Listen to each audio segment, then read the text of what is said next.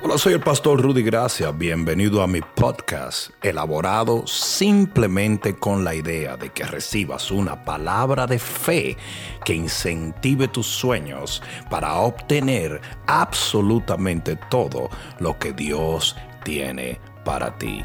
Amén. Ahora bien, el viernes en la vigilia yo toqué sobre Esther. Y hoy voy a aprovechar que toqué sobre Esther y sobre el trono de Amán para hablar algo totalmente diferente, basado en una escritura distinta, pero en el mismo libro de Esther. Esther capítulo 4, versículo 13 y 14. Yo voy a hablarles a ustedes de la verdad que hace o deshace tu destino.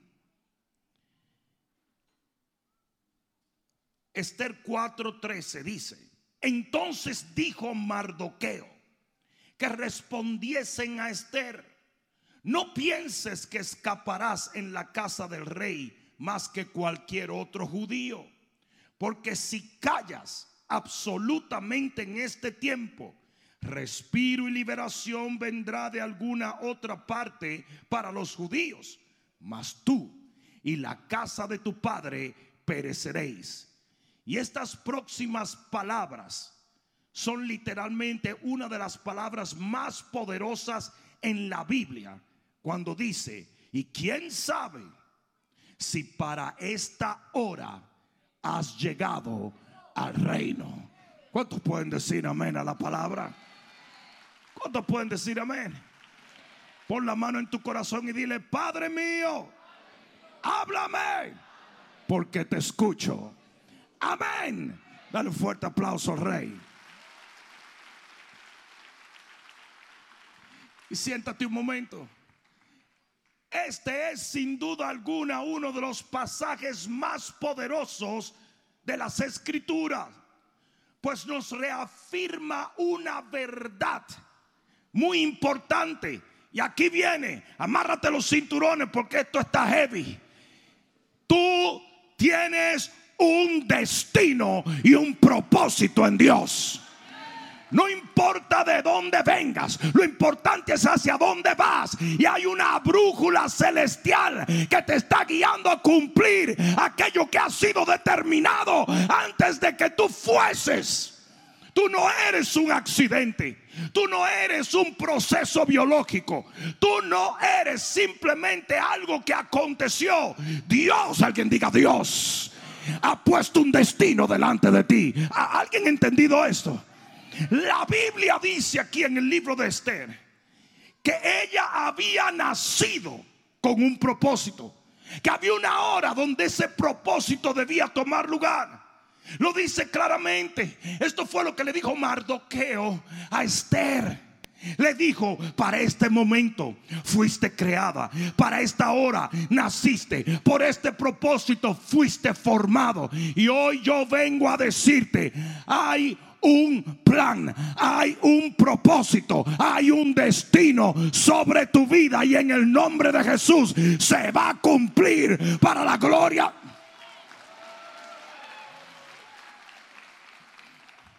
Esta poderosa verdad es afirmada en la Biblia entera. Esta poderosa verdad es una de las cosas más importantes para nuestras vidas. Una de las naciones con un mayor incidente de suicidio entre los jóvenes es los Estados Unidos de América.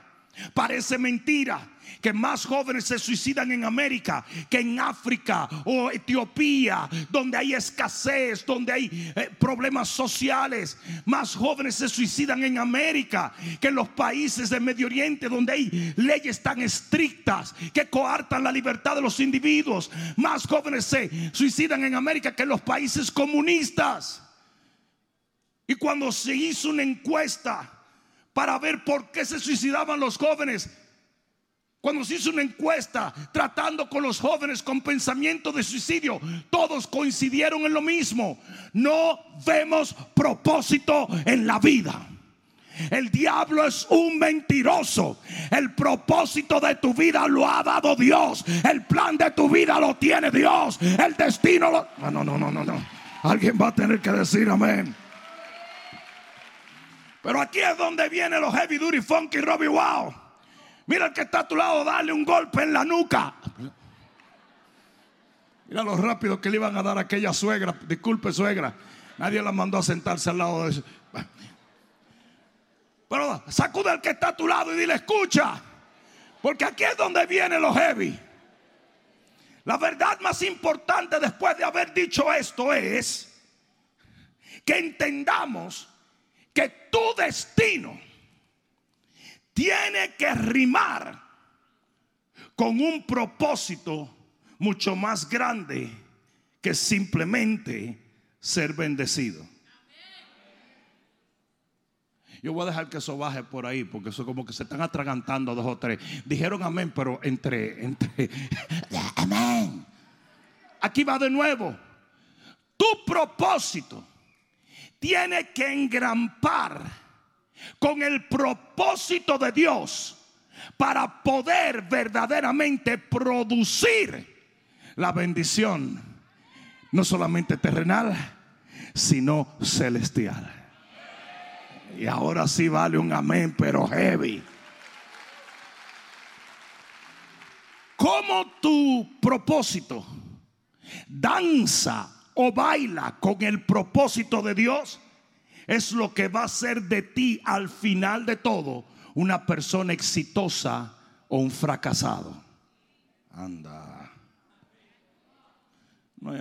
yo estoy viendo los ojos de ustedes como un raccoon cuando le va a dar un tren.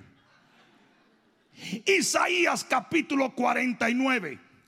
Libro de Isaías capítulo 49 nos explica un poquito mejor esto que acabo de decir. Mira lo que dice Isaías 49, nos dice, aquí viene, oídme costas y escuchad pueblos lejanos. Jehová me llamó desde el vientre. Alguien debió decir amén.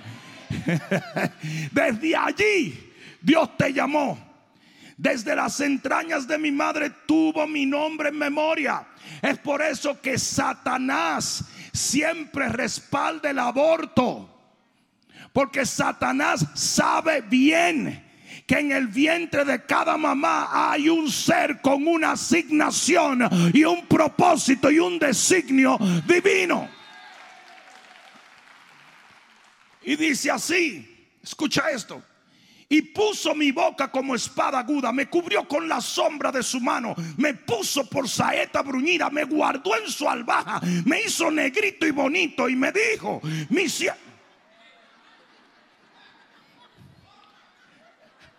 Ah, pero es que ese es el punto. El punto es que como Dios tiene un destino para ti y tiene un propósito para ti, Él te va a dar y te va a equipar y te va a hacer tal y como ese destino demanda que sea.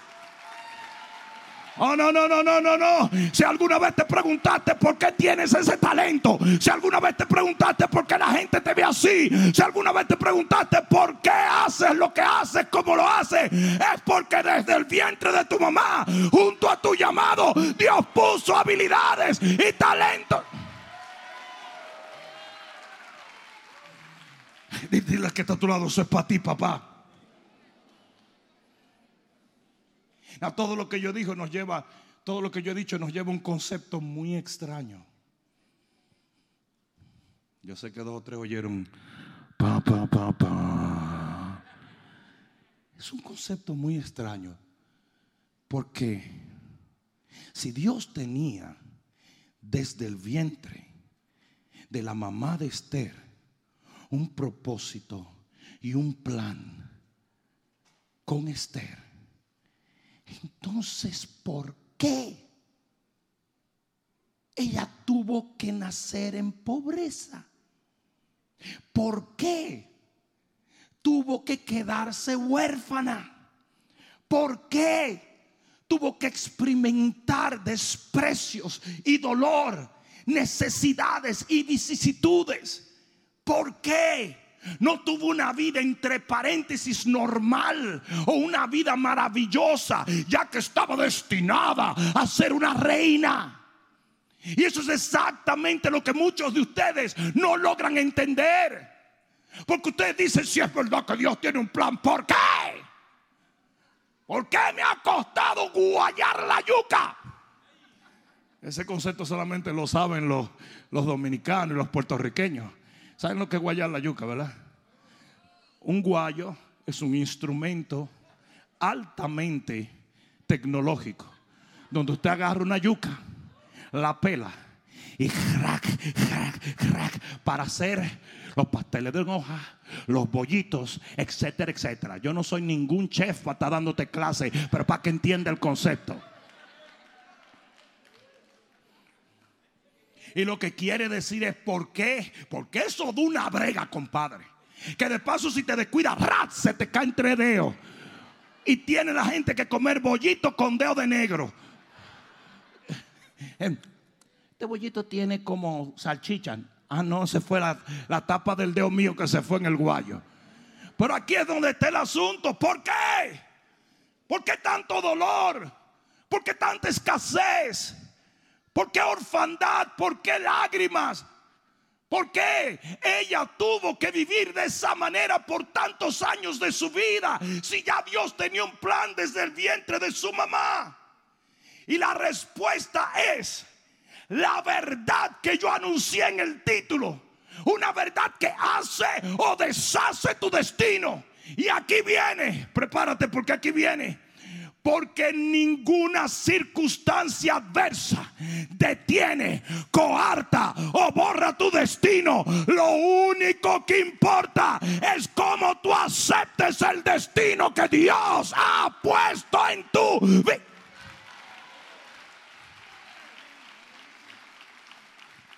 Usted puede ser pobre, usted puede ser rico, usted puede ser alto, usted puede ser bajito, usted puede ser ah, eh, eh, feo o negro. Usted puede ser lo que sea. Usted puede tener la experiencia que quiera. Pero lo que importa para que el destino de Dios se cumpla es que el día en que Dios demande algo de tu vida, tú le digas, heme aquí, Señor. No hay pobreza, no hay dolor, no hay lágrima que pueda detener lo que Dios ha determinado. Si eres capaz de aceptar.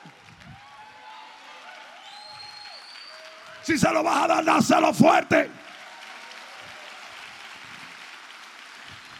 Esta es la verdad que muchos no entienden.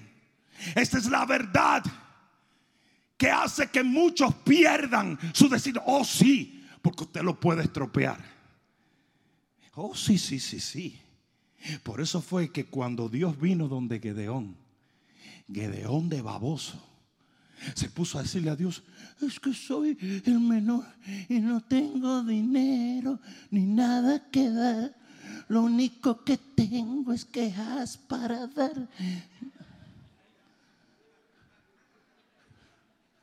Gedeón dijo, pero yo no soy el apropiado porque tengo una experiencia muy dura. Y cuando vino donde Moisés, Moisés le dijo, yo, yo, yo no pupu. ¿Cómo? Yo no pupu. Estaría estreñido. No, yo no puedo cumplir con eso. ¿Por qué? Porque soy gaga. ¿Les di gaga? No, gagago. Y ese es el problema. Cuando viene donde Jeremías le dijo, soy muy niño, no sé hablar. Y así todo el mundo en el momento en que Dios viene y le dice, oye, tengo un plan para tu vida. Desde el vientre de tu mamá dice, no, pero es que yo soy muy bruto. Eso puede ser verdad, pero no importa. Soy muy tarado, soy muy... No, no, si yo siempre me quedaba en matemática. No, si yo no sé nada. No, yo no soy muy espiritual. No, yo no tengo visiones. No, yo no tengo palabras. ¿Qué importa? Usted le dice que sí a Dios y Él se encarga del resto. Porque no es por poder y no es por fuerza, es por su espíritu. Y eso fue lo que el Señor le dijo a Moisés. Eso fue lo que el Señor le dijo a Gedeón. Eso fue lo que el Señor le dijo a cada hombre que negó su aceptación al llamado. Le dijo, y no soy yo el que te está llamando. ¿Qué importa todo lo que estás diciendo? Soy yo. Soy yo. Si yo lo llamo es porque yo puedo usarlo, es porque yo puedo llevarlo a donde yo lo quiero llevar. Fui yo el que hice el plano, usted nada más dígame sí. Y para los que están por casarse, eso es todo lo que tú necesitas para engañar a esa mujer y que se case contigo. Solo dígame sí y yo me encargo del resto.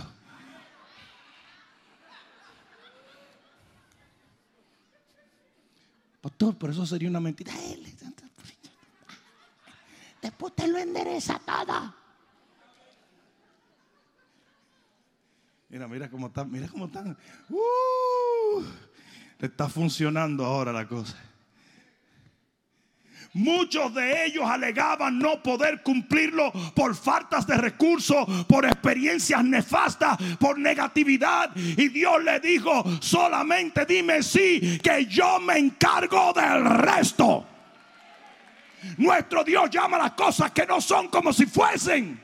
Y cuando él llamó a David rey, David no era rey de nada. Lo único que hacía era limpiar ovejas recoger basura. ¿Por qué? Porque todo lo que requiere un destino en Dios es un sí del hombre. Oh my God, eso es el título de un libro. Eso es todo.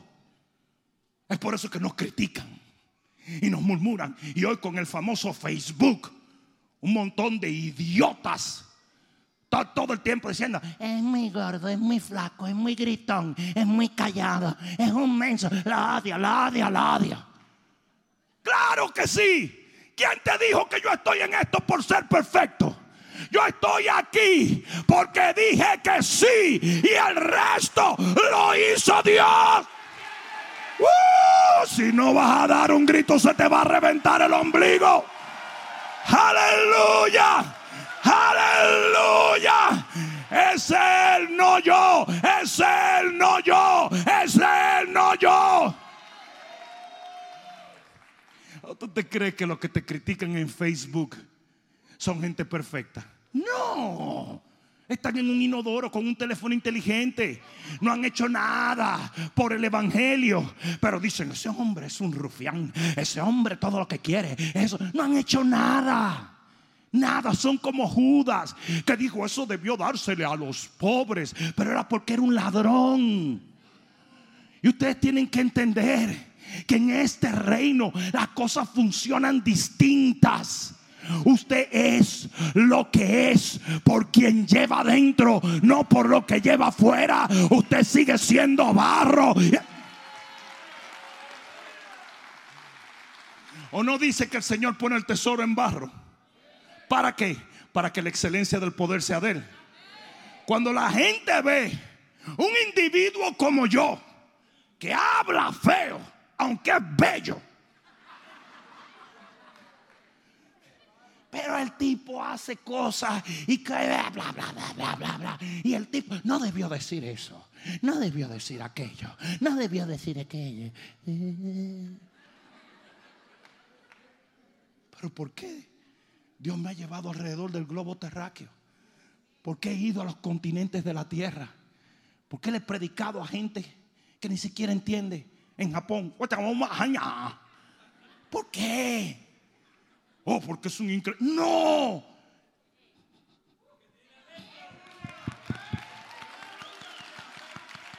Aquí, aquí. Lo que hace o deshace tu destino lo que hace o deshace lo que Dios ha determinado. Es tu respuesta a Dios. Dan. Ahí está la verdad. Que si hoy la entiendes, el Señor te va a llevar de gloria en gloria, de poder en poder, de unciones. Ay, cara, a mí me va a dar una cosa así.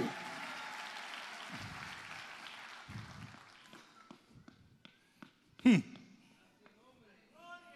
En el texto de Esther 4:13, eso fue exactamente lo que Mardoqueo, Mardoqueo gracia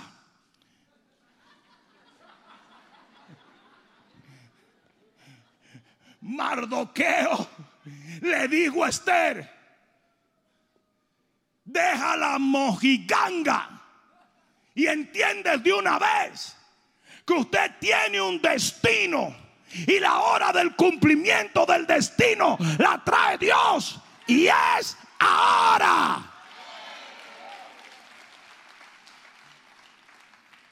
Pero que yo soy pobre, pero que yo no sé, pero yo no sé computadora, pero yo no sé, yo no sé, yo no sé. Usted es no por lo que sabe, no por dónde, de dónde viene, no por lo que estudió, sino porque a Dios le dio la gana antes de que estudiaras, antes de que sufrieras, antes de que... My God. Dile al que está a tu lado, usted le dice sí a Dios y Él se encarga del resto. Existe lo que se llama libre albedrío. Y libre albedrío es que Dios no va a violar tu voluntad. Usted o dice que sí o dice que no y Dios lo va a respetar porque es lo único que usted le puede regalar a Dios. Lo único. Si usted no tuviese libre albedrío, usted fuera un robot y Dios hubiera podido tener robots por montones. Hasta los ángeles tienen libre albedrío. Por eso, ellos, uno, un grupo de ellos escogió no seguir a Dios, no servir a Dios. Somos responsables de lo que hacemos o no hacemos, porque tenemos autoridad de hacerlo o no. Si usted no le dice que sí al Señor, el Señor no lo salva. Y si usted le dice que sí, Dios lo salva. Porque usted tiene libre albedrío. Y Mardoqueo se lo hizo entender a Esther como yo te lo estoy haciendo entender a ti. Le dijo, tienes que entender que el plan de Dios y el destino que tienes solo puede cumplirse si usted le responde a Dios positivamente.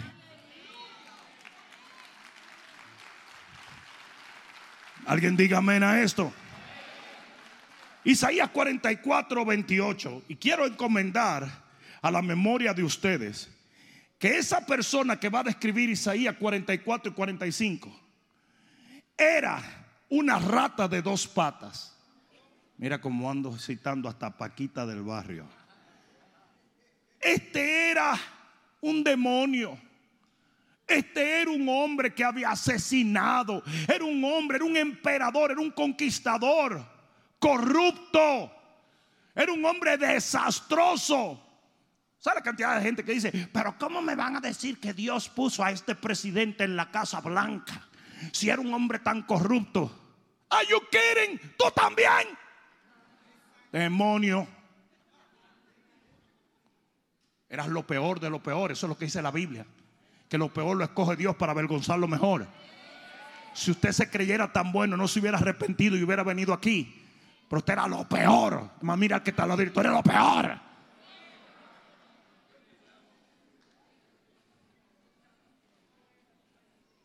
en Isaías capítulo 44 y versículo 28. Recuerden que estamos hablando de destino. Dice así: ¿Qué dice de Ciro? ¿Qué dice Jehová de Ciro? el emperador sin vergüenza. ¿Qué dice de Ciro? Ah, ah, ah. Ciro es mi pastor. What?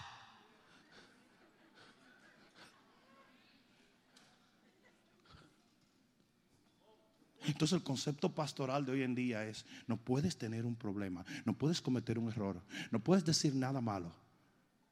Es por eso que a, este, a mi amigo, el pastor Guillermo, lo quieren matar, lo quieren juzgar, se inventan 20 mil cosas porque tuvo un fracaso en su vida. ¿Ah? Porque se le olvida, se le olvida que usted puede ser pastor y ser humano. No, no, no, no. Usted es pastor porque es humano. Usted es barro. Ustedes saben cuál es el problema de la iglesia, que nos idealiza tanto, que nos deshumaniza. Y cuando nos deshumaniza, cree que no tenemos derecho a nada sino a ser perfectos. Somos como una especie de... Por eso es que hay gente hoy en día desenterrando esta cosa que un hombre hizo 30 años antes de convertirse. Mira la corrupción, mira la corrupción. Are you kidding?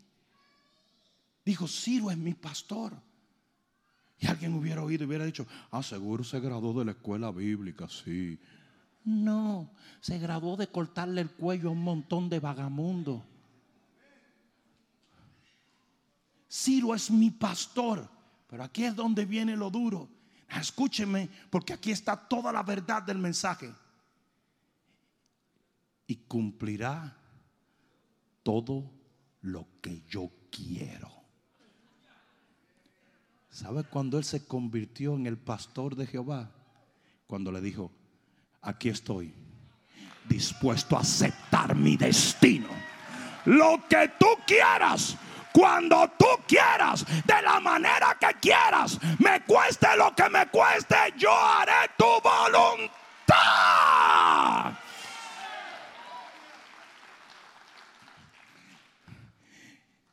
Jerusalén será al decir, digan al decir. Sí, mucha gente ha aceptado a Jesús, pero no ha aceptado el plan de Jesús en su vida. Por eso es que dice el que está en Cristo, una nueva criatura es, eso es aceptar a Jesús. Pero las cosas viejas pasaron y aquí todas son hechas nuevas. Es parte del plan de Dios. Y mucha gente acepta a Jesús porque quieren que Jesús sea su Salvador, pero no que sea su Señor.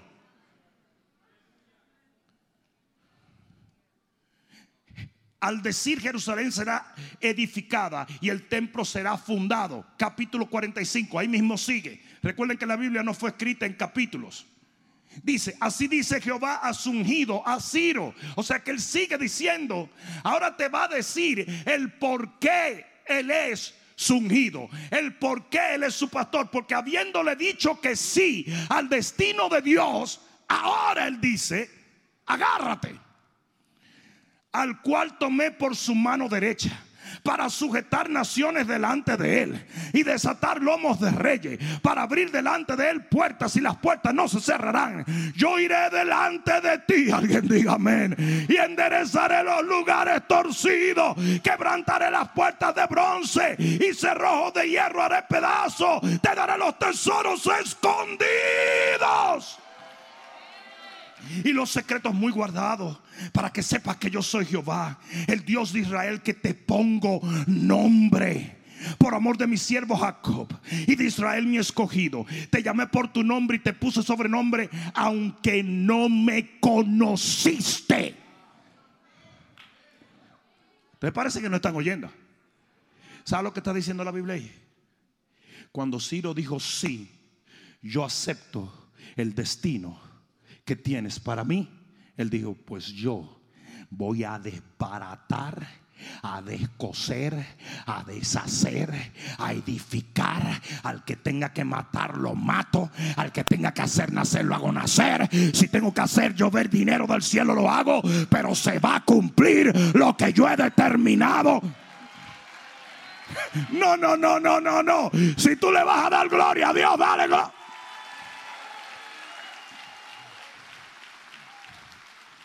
Cuando usted está en la agenda de Dios, el que se meta con usted se mete con Dios.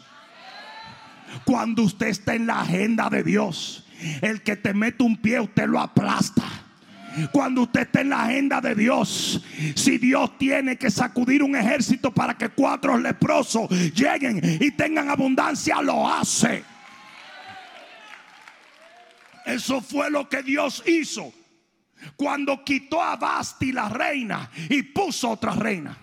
Eso fue lo que Dios hizo cuando ahorcó a Amán.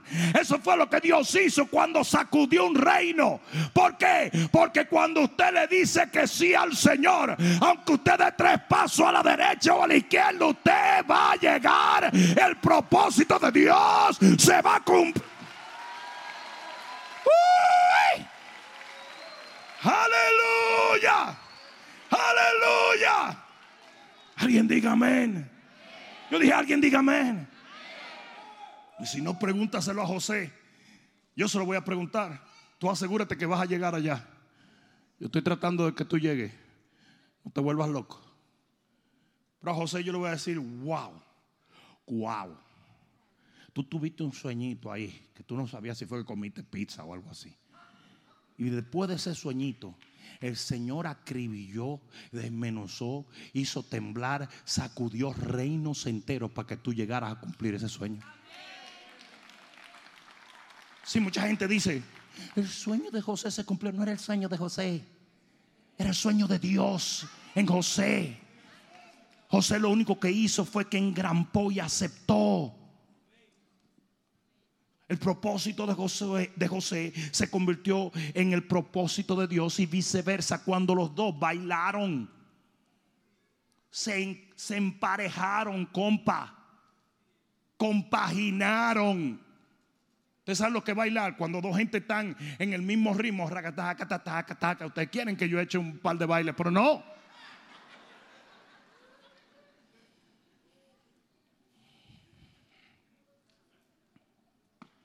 Lo cual nos lleva al punto principal.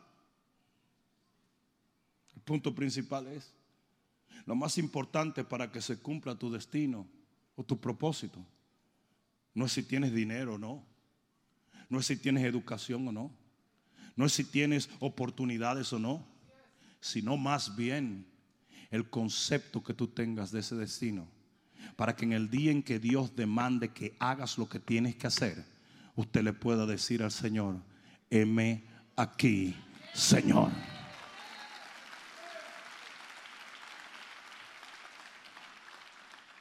Nadie al que está a tu lado, presta atención.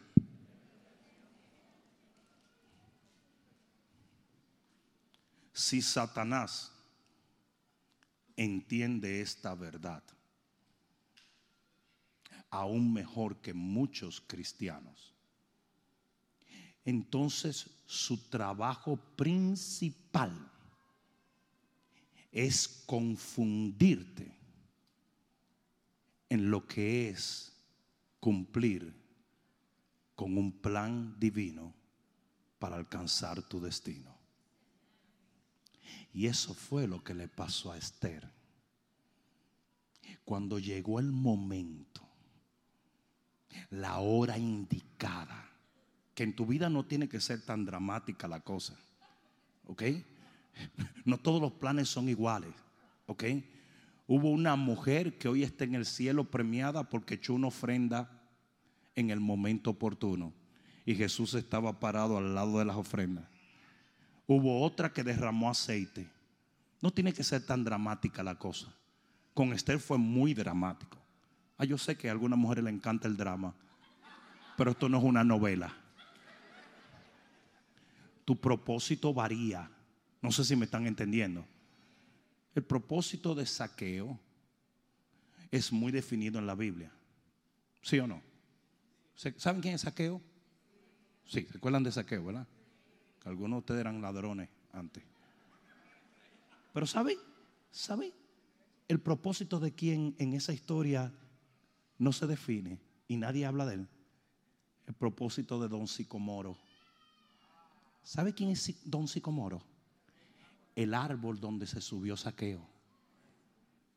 Así como Saqueo atravesó por toda una vida para llegar a ese momento, ese árbol creció en el lugar preciso para que Saqueo se subiera en el momento oportuno.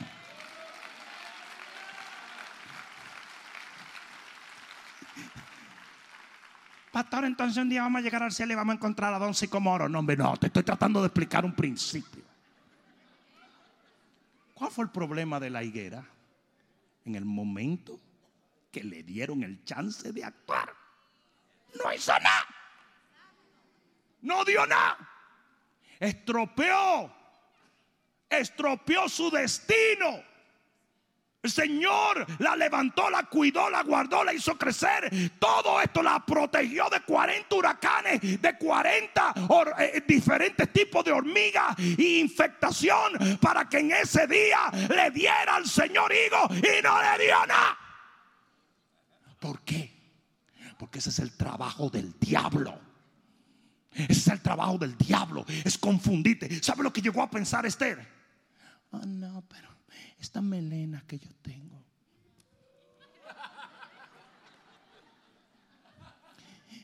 Estas uñas tan lindas. Estas cosas que Dios me dio. Era simplemente para que yo fuese más linda que todas. Y no te apures que ahora me va a ser reina. Como yo siempre quise desde chiquititica. Me voy a sentar en un trono para decirle a mi prima, la gorda loca esa. ¿Y ahora qué, mamacita? ¿Quién reina? Échenmela a pan y agua.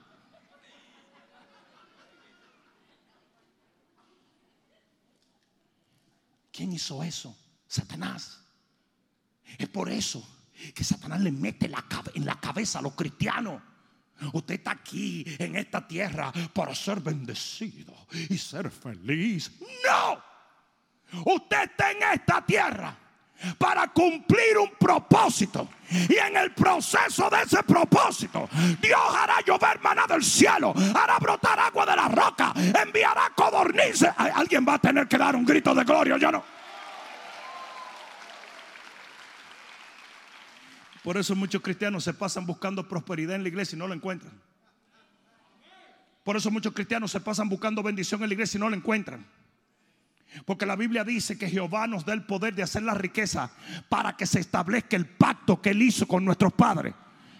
Si las riquezas y los recursos lo da Dios, simplemente para que usted cumpla un propósito. Y si usted no es capaz de decirle sí a ese propósito, Dios no te da nada.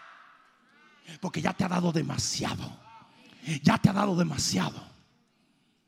Y mientras el diablo sigue engañando a los cristianos en las iglesias, predicando humanismo. Todo tiene que ver con mi carro, mi casa, mi familia. Hasta el diablo puede ayudar en eso. O el diablo no es millonario. O no hace millonario a los capos de droga y a los demócratas corruptos. Uno, dos, tres, uno, dos. perdón, perdón. Satanás le dijo a Jesús, todos los reinos son míos. Yo tengo billetes. ¿Cómo tú me vas a medir a mí la bendición de Dios en dinero? Hasta el diablo da dinero. El propósito por el cual Dios ha hecho todo desde el vientre de tu mamá el propósito por el cual te dio talento, inteligencia, oportunidades, a cualquier nivel que te la haya dado, es porque hay una asignación divina que tiene que engrampar con su plan. ¿Alguien entendió? Y cuando los ciros y las Esther, cuando los Gedeones y los Moisés, cuando los Jeremías y los Jesús le dicen sí, el cielo se abre y Dios derrama todo lo necesario. No, no, si le vas a dar, dáselo fuerte. Aquí concluyo.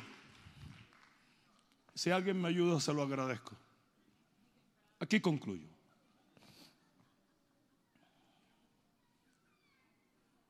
¿Cuál es la cura de ese mal que hay en la iglesia cristiana? Una enfermedad causada por el mismo enemigo. La enfermedad que tenía Esther. La enfermedad que tenía Gedeón. La enfermedad que tenía Moisés enfermedad que tenía Jeremías.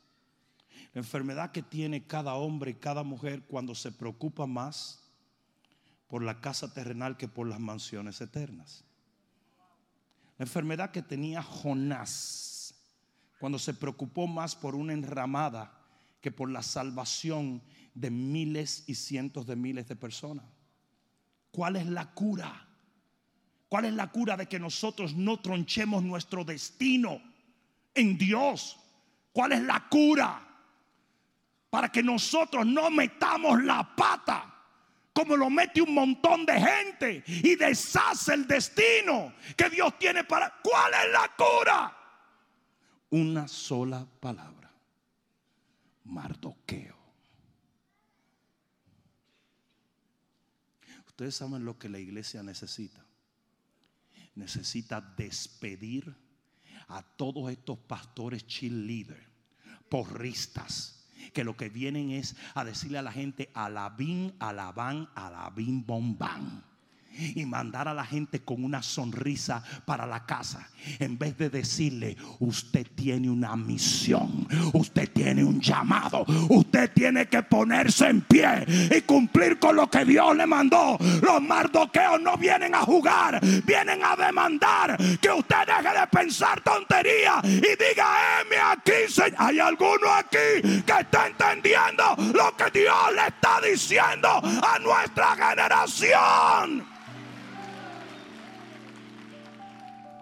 Mardoqueo rima con feo. ¿Sabe por qué?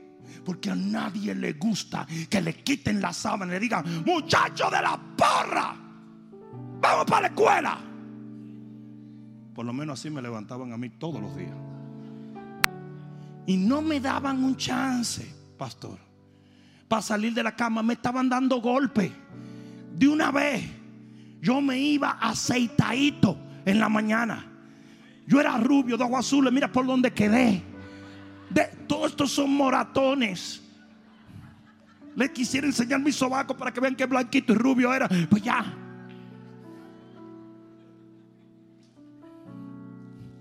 Necesitamos mardoqueo.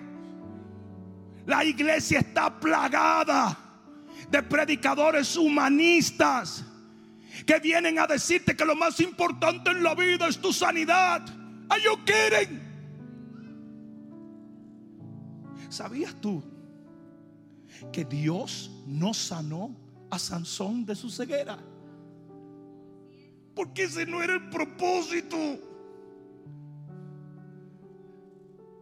Pero lo hizo cumplir con su asignación. Porque la mayor bendición en tu vida no es un milagro de sanidad, no es un milagro de que me dieron un carro. Gloria a Dios por eso. Pero si usted no lo va a usar para la gloria de Dios, eso no sirve para nada. Para nada. Y tenemos iglesias prósperas. Y tenemos iglesias con gente que habla de milagros. Y tenemos iglesias con gente que están supuestamente felices, pero que no ganan un alma. No ganan un alma. ¿Cuál era el problema de Esther? Yo no quiero poner en peligro mi chulería de vida. Esta vida mía está demasiado chulámbrica. ¿Cómo la voy a arriesgar? Me acabo de comprar un vestido Louis Vuitton para la gala del rey Azuero. El rey Azuero tenía 27 mil mujeres, pero cuando Esther entraba, su corazón le palpita como salchicha.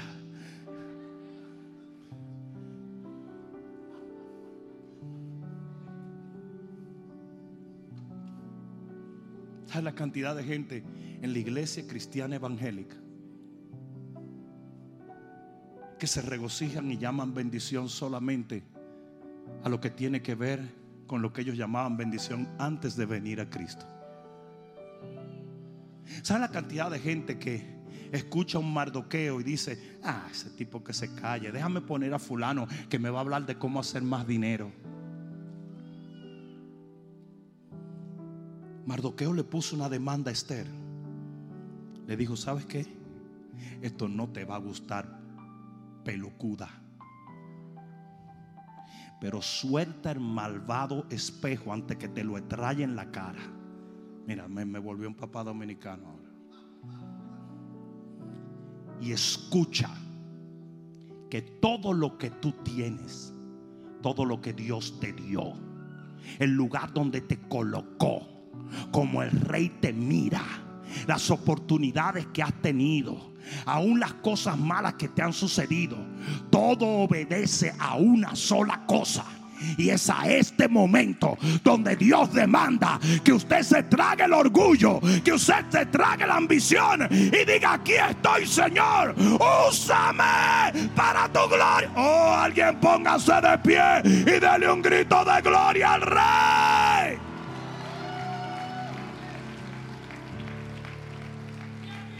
Aleluya. Aleluya. Es por eso que dice Jeremías 29:11, yo sé los pensamientos.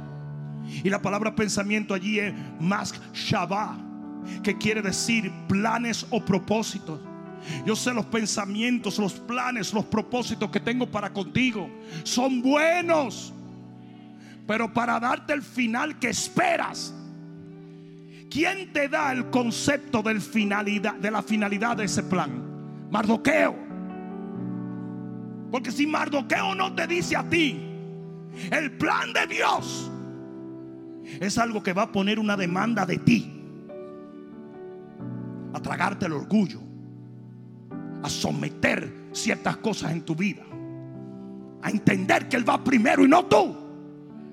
A sacrificar por el reino. Arriesgar tu posición, tu dinero, tu vida.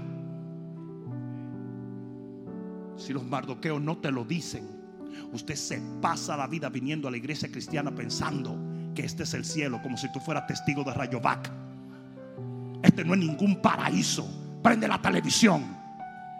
Cuando tú veas a Joe Biden y Kamala Harris diciendo que quieren hacer este país comunista, te vas a dar cuenta que este no es el paraíso. Cuando veas gente quemando negocios y haciendo, este no es el paraíso. Pero es lo que algunos predicadores quieren hacerte pensar. Estás bien cuando tienes dinero. Estás bien cuando tuviste un milagro. Estás bien. No. Estás bien cuando estás en el centro del propósito y el destino de Dios.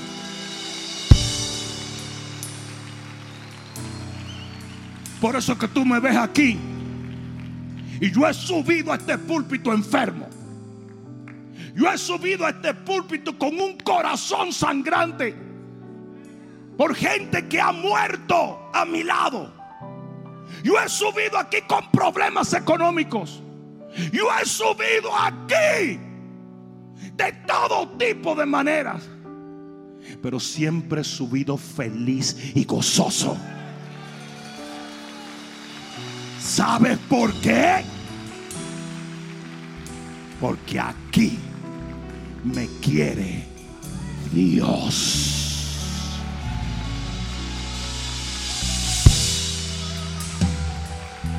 Y cuando usted aprende este principio, usted va a entender que lo que es la escritura que dice, busca primeramente del reino de Dios y de su justicia. Y lo demás será añadido.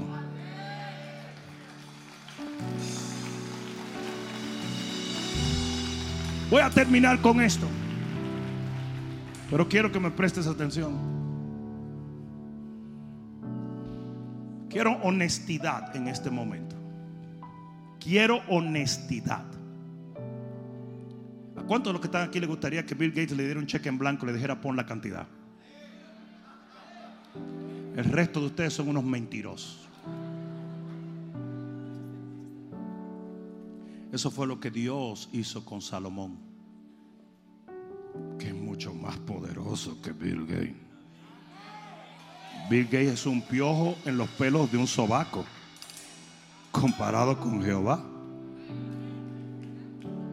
Y él le dice a Salomón, pídeme lo que quieras. Lo que te dé la gana. Pídeme lo que tú quieras. Pídemelo. Uy, yo pienso en alguno de mis consiervos, pastores, ministros. Yo quiero un avión y un yate. Yo también quiero que mi suegra parta contigo. Bueno, dice que todas las suegras buenas están en el cielo. Bien, ah, oye esto. pídeme lo que tú quieras. Salomón le dice, uy Señor, yo quiero una sola cosa. Una. Dame la sabiduría para yo poder hacer lo que tú quieres que yo haga.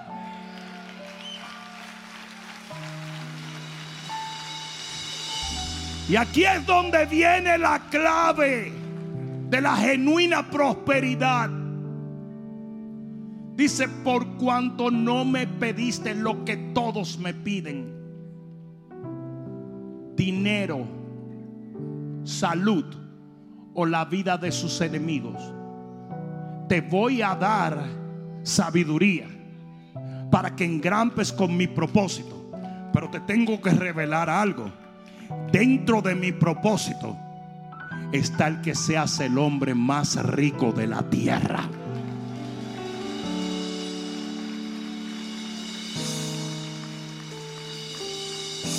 ¿Eso qué quiere hacer la gente? No, no, si tú me prosperas yo te sirvo.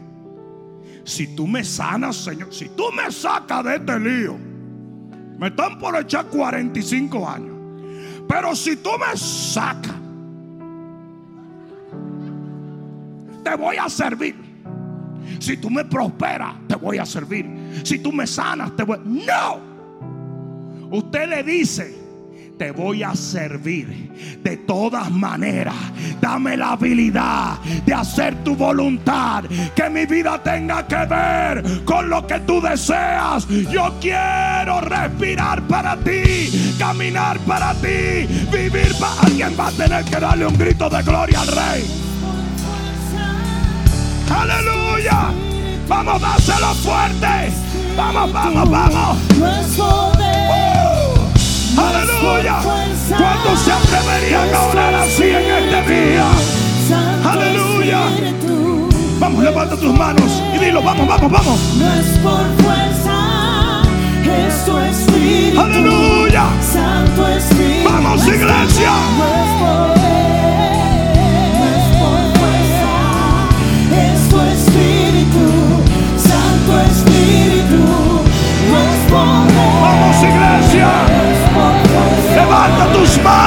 espíritu. Vamos, vamos, vamos, vamos, vamos. Tu espíritu. Uh, No es poder, dile a Dios que sí.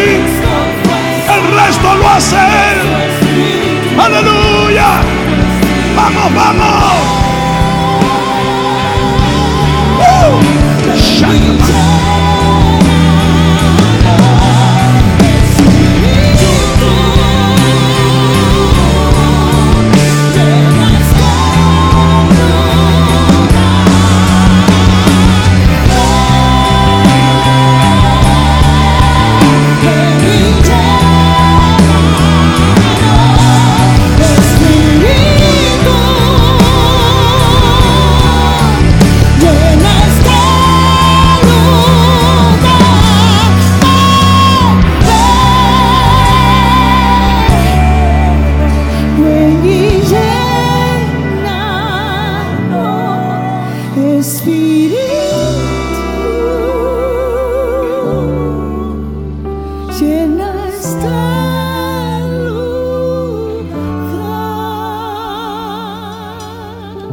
quiero concluir hablándole de uno de mis mejores amigos. Este individuo del cual yo le voy a hablar literalmente fue uno de mis mejores amigos. Su nombre era Jake, pastor como yo, pero un pastor alemán. Era mi perro. Están pidiendo revelación para algo así, ¿verdad? Pero Jake, cuando yo lo llevé a mi casa, tenía un problema. Él salía al patio y comenzaba a hacer unos huecos que yo creía que él quería irse a China con Joe Biden. Yo decía, ¿para dónde vas? Y cuando yo miré mi, mi, mi, mi lindo patio, parecía como cráteres lunares. Yo estaba desesperado. Yo decía, este perro me está volviendo loco, pero lo quiero. Lo quiero matar, pero al mismo tiempo me cae bien. Ese perro era mi terapia. Él y yo salíamos a caminar. Lo tuve que regalar el día en que yo le pregunté algo y me contestó. En ese momento ya me di cuenta que la cosa no andaba bien. Sí, porque usted le puede hablar a su perro, pero si le contesta, salga de él, que se tostó. Pero oigan esto. Hice un research. Encontré un mexicano que parece que fue perro en algún momento de su vida. A César Milán. Que dice, lo que pasa con muchos de esos perros es que fueron, como se dice, encatados para hacer un servicio. Y como tú lo tienes en un patio creyendo que él se va a sentir bien porque está en un Key West, en un resort, el tipo tiene que trabajar. Él te está haciendo un favor. Él te está diciendo, estoy haciendo algo para ti. Y oye lo que me di, lo que dijo César Milán. Dijo, cuando salgas a pasear con él, ponle dos galones de agua encima, amarrado. Y tú vas a ver que nunca más va a abrir huecos en la tierra. Yo le compré un harness, le puse dos galones de agua y salía y el perro iba. Y me miraba como, eh, date un traguito, date un traguito, no te apures, date un trago. Señores, nunca más volvió a hacer un hueco. Nunca más volvió a hacer un hoyo en el patio. Porque él sentía que estaba trabajando para mí. En otras palabras, yo nací para trabajar para alguien. Me vuelvo loco cuando no puedo hacerlo.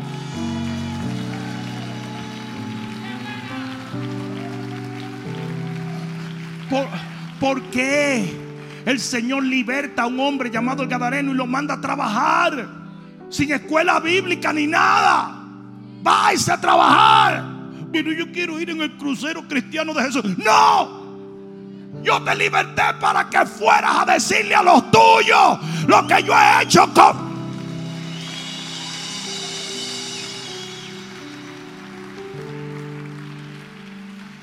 Tú te estás boicoteando.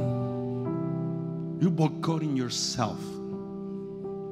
De bendición, de felicidad, de bienestar. Mardoqueo hoy se para delante de ti para decirte, tú tienes un propósito. Cúmplelo.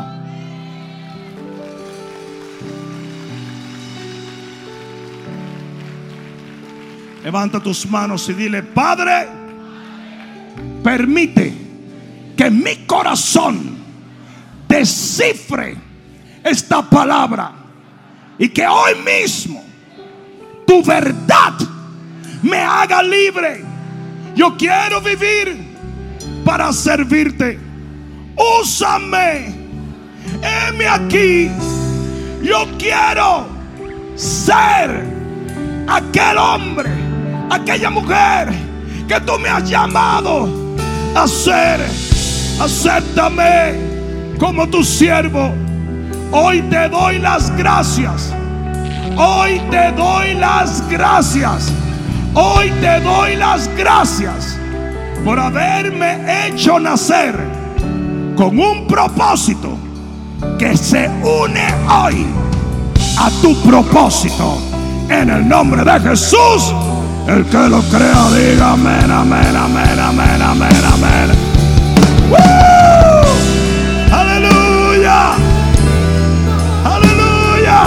Bueno, dáselo más fuerte. Yo dije, dáselo más fuerte.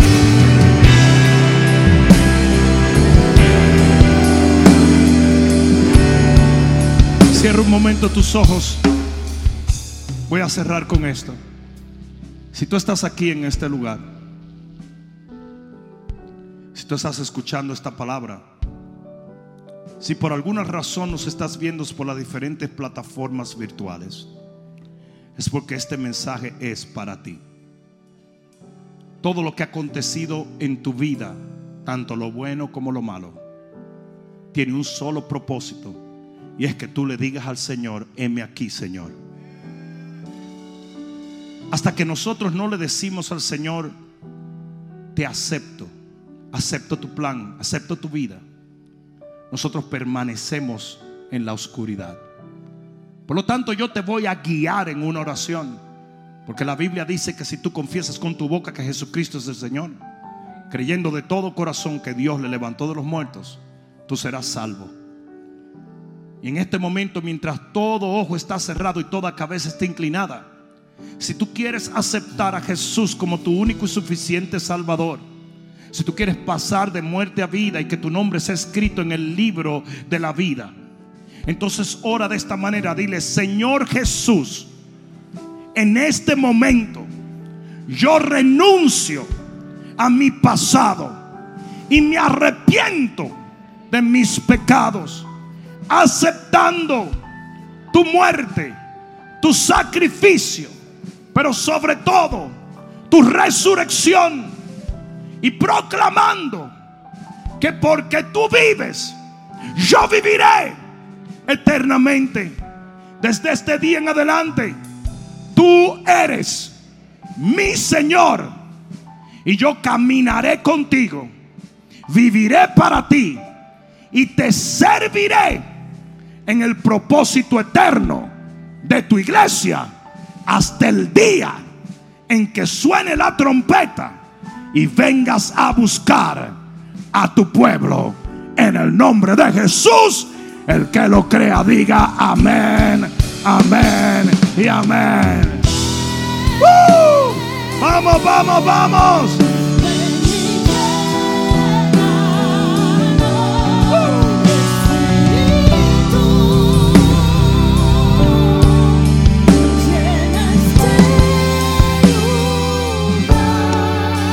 El tiempo se nos ha ido.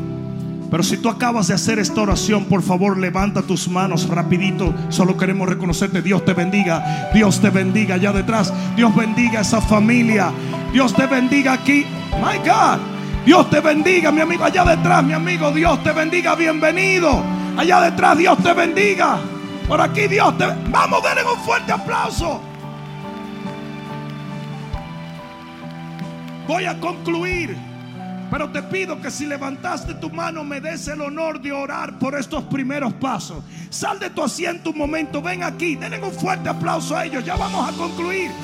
Venga, venga allá detrás, ven, déjame orar por ti.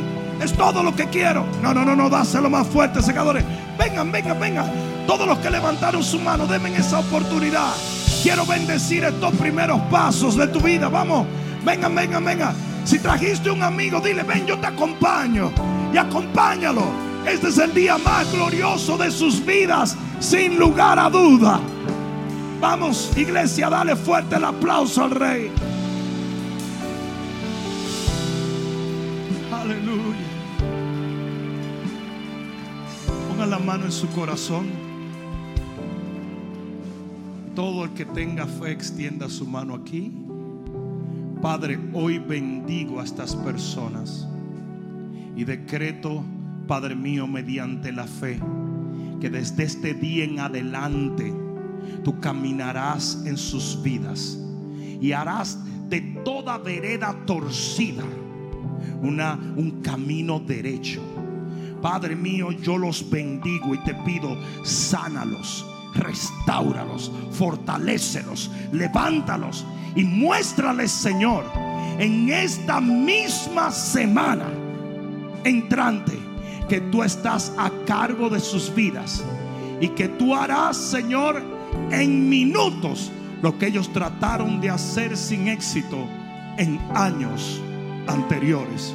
Los bendigo en el nombre de Jesús. El que lo crea, diga amén. Escuchen esto. Les quiero pedir un segundito solamente.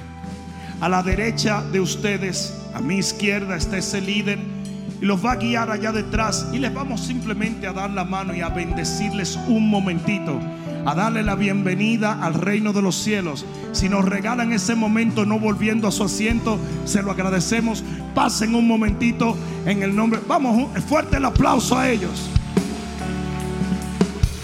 Wow. Y ustedes que están aquí,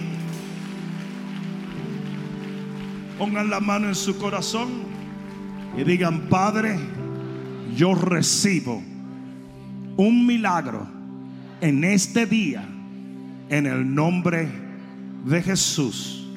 Amén. Dios les bendiga. Nos vemos. Adelante, iglesia. Espero que esta palabra cale profundamente en tu alma y que se convierta en pasos de fe que te permitan llegar al destino que nuestro Señor ha trazado delante de ti y de los tuyos. Dios te bendiga.